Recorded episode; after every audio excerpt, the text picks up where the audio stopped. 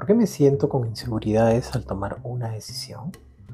No me siento bien conmigo mismo, conmigo misma. No me gusta mi apariencia. ¿Y por qué me cuesta decir que no? Si también tienes estas y otras dudas sobre la confianza, seguridad y autoestima, quédate, porque este programa de podcast de hábitos para fortalecer la autoestima es para ti. Te saluda Rodrigo Alfaro, psicólogo de SUNAR Te Acompaño. En este primer audio hablaremos de algunos aspectos claves que debes conocer sobre la autoestima. Primero que nada, ¿qué es autoestima? La autoestima es simplemente la evaluación que tenemos en cuanto a nuestra propia percepción. También decimos que tiene dos componentes, un sentimiento de capacidad personal y un sentimiento de valía personal. En otras palabras, la autoestima es la suma de la confianza y el respeto por uno mismo. Existe una explicación que también nos ayudará a conocer la autoestima y es la escalera de la autoestima, donde todo empieza por el autoconocimiento, que implica conocernos a nosotros mismos, nuestra personalidad, nuestras fortalezas y debilidades y demás.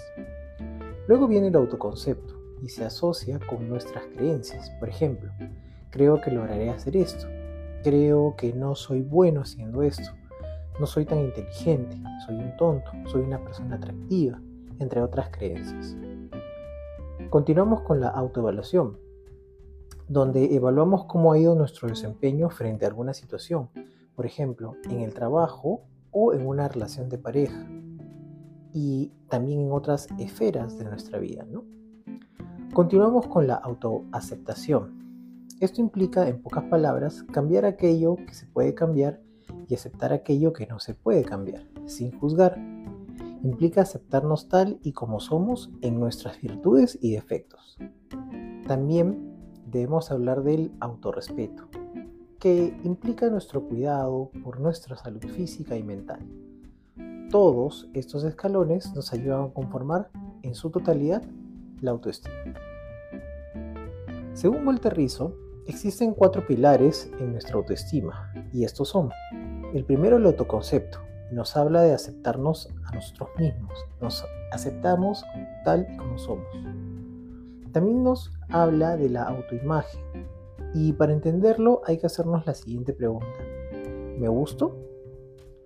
Esto tiene que ver con cómo nos percibimos a nosotros como atractivos o no. ¿Qué imagen proyecto conmigo mismo? Luego tenemos el autorreforzamiento que implica autoelogiarse, autoengreírse.